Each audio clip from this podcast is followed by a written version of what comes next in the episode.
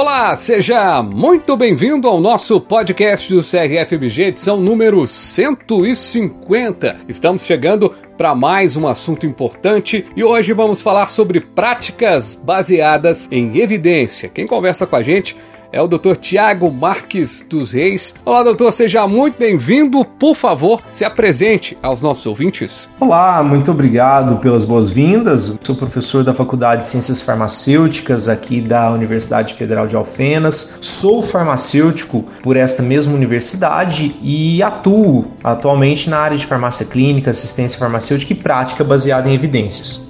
Eu começo o nosso papo perguntando justamente o nosso tema aqui, né? Afinal, o que é a prática baseada em evidência? Isso é algo somente usado pela academia ou deve ser utilizado por todos os profissionais de saúde. A prática baseada em evidência é uma abordagem na qual os profissionais buscam tomar decisões informadas, utilizando as melhores evidências disponíveis. Entende-se por evidências os dados, informações ou resultados obtidos por meio de métodos sistemáticos e rigorosos em estudos científicos adequadamente planejados e executados, o que aumenta a confiança na veracidade de uma proposição. A tomada de decisão na prática baseada em evidência deve levar em conta conta essas evidências. Todavia, deve considerar também a experiência clínica dos profissionais e os valores ou preferências do paciente. Na experiência profissional, o julgamento clínico dependerá da avaliação crítica das evidências à luz da experiência individual, das nuances e circunstâncias específicas do paciente.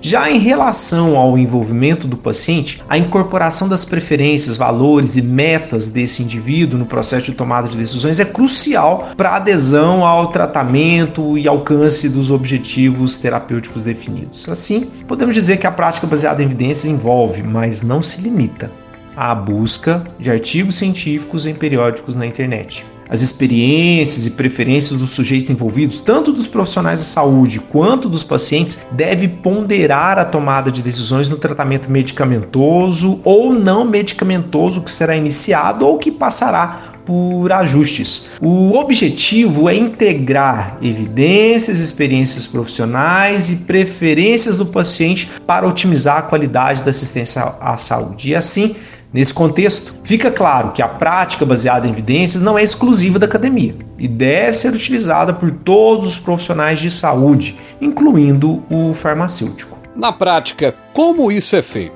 A primeira coisa é identificar o problema clínico e estruturar uma pergunta de estudo para a busca da evidência de forma adequada. Para isso, usamos técnicas como a do acrônimo PICO, que são as iniciais de população, intervenção, comparador e outcomes. Desfechos em português. O segundo passo é realizar uma busca sistemática da literatura científica, utilizando fontes confiáveis como o banco de dados de periódicos. Estudos como revisões sistemáticas com meta-análises e ensaios clínicos randomizados, quando bem planejados e executados, geralmente costumam apresentar evidências de melhor qualidade. E é importante que estudos relevantes que abordem a pergunta clínica sejam selecionados nessa etapa. Na sequência, é necessário analisar criticamente os estudos selecionados, avaliando a qualidade metodológica, a consistência dos resultados e a aplicabilidade para para o contexto clínico específico. Nesse processo, deve-se considerar a força da evidência, priorizando estudos de alta qualidade. Próximo passo é integrar as evidências científicas com a experiência clínica do profissional, considerando a aplicabilidade dos achados às especificidades do caso do paciente. É agora também o momento de levar em conta nuances e fatores contextuais específicos do paciente envolvendo esse paciente na tomada de decisões. Para isso, o profissional deve discutir as opções de tratamento, os benefícios e riscos e ouvir de forma empática a opinião do paciente diante de suas preferências individuais. Por meio da comunicação aberta e compartilhada, as escolhas deverão ponderar as recomendações da literatura, a experiência do profissional e os valores do paciente. Após a tomada de decisão, é fundamental, então, monitorar continuamente os achados, os resultados do tratamento, reavaliando a abordagem conforme necessário. Os desfechos obtidos, a experiência subjetiva do paciente, as novas evidências que eventualmente surjam poderão implicar em ajustes nas condutas dos profissionais diante do referido tratamento. Doutor Tiago, como se explica uma frase muito conhecida e muito falada por vários profissionais? Na minha prática clínica, funciona assim. Na avaliação da qualidade de um artigo científico ou de uma fonte de informação, o primeiro passo é a verificação da fonte. Durante a pandemia, o grande fluxo de informações que se espalharam pela internet gerou o que atualmente se denomina infodemia. Esse fenômeno foi responsável por multiplicar de forma acelerada informações que nem sempre eram verdadeiras ou adequadas, sem que as fontes dessas informações fossem verificadas. Essas informações, infelizmente, subsidiaram conduta da comunidade e até mesmo de profissionais profissionais, agravando o caos instaurado pelo coronavírus. Por isso, avaliar a credibilidade da revista ou da origem da informação publicada precisa ser a primeira coisa a fazer. Importante destacar que revistas científicas respeitadas costumam ter rigorosos processos de revisão por pares. Essa revisão por pares é um processo em que outros especialistas da área revisam e avaliam a qualidade do trabalho antes da publicação. Isso ajuda a garantir a validade e a confiabilidade dos resultados. Além disso, o profissional deve avaliar a metodologia do estudo. Como mencionei anteriormente, um desenho de estudo robusto, como ensaios clínicos controlados ou revisões sistemáticas, geralmente aumenta a confiança nos resultados. Vale ainda considerar o tamanho da amostra e a representatividade dos participantes. Estudos com amostras maiores e mais diversificadas tendem a ter resultados mais generalizáveis. Na sequência, o profissional deve avaliar a análise estatística utilizada no estudo. Uma análise estatística adequada é crucial para interpretar os resultados de maneira significativa. Afirmações exageradas ou interpretações inadequadas dos resultados podem causar vieses e distorções na conclusão do estudo. Os resultados devem ser apresentados de maneira objetiva e contextualizada. Também se sugere, primeiro, procurar informações sobre conflitos de interesse. Autores com ligações financeiras ou outros conflitos podem ter influência nos resultados e nas conclusões do estudo. Segundo, considerar a data de publicação do artigo. Em áreas de rápido desenvolvimento, informações mais antigas podem estar desatualizadas. Verifique se existem estudos mais recentes que corroboram ou contradizem os resultados apresentados. E terceiro,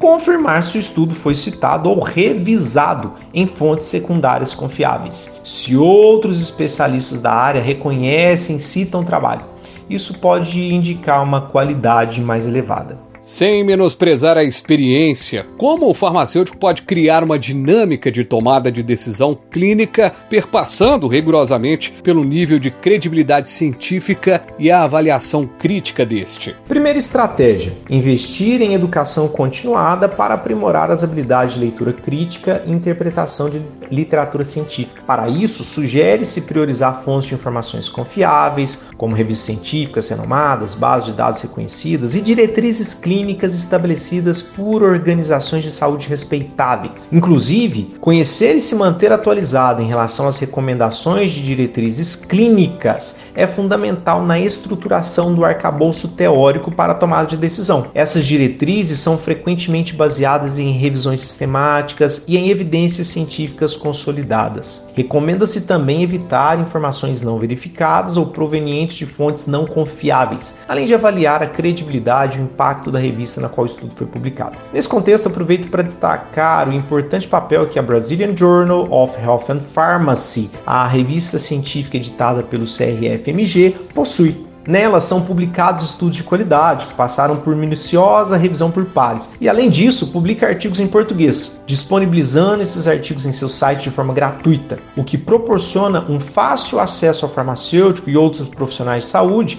à evidência para uma adequada tomada de decisões. Segunda estratégia: engajar-se em discussões com colegas e participar de comunidades profissionais que promovam a troca de conhecimentos baseados em evidências. Ajuda bastante compartilhar experiências e desafios na interpretação e aplicação de evidências científicas na prática clínica, trabalhar em colaboração com outros profissionais de saúde, como médicos, enfermeiros, para trocar conhecimentos, discutir casos clínicos e incorporar perspectivas de diferentes disciplinas para uma abordagem mais abrangente. A terceira estratégia, se necessário, estabelecer protocolos internos baseados em evidência para orientar a tomada de decisão em situações específicas. Os profissionais de uma equipe podem criar algoritmos de decisão que considerem as melhores práticas e a evidência científica disponível. E, por fim, mas não menos importante, avaliar os resultados das intervenções realizadas, ajustando as práticas com base em feedbacks e novas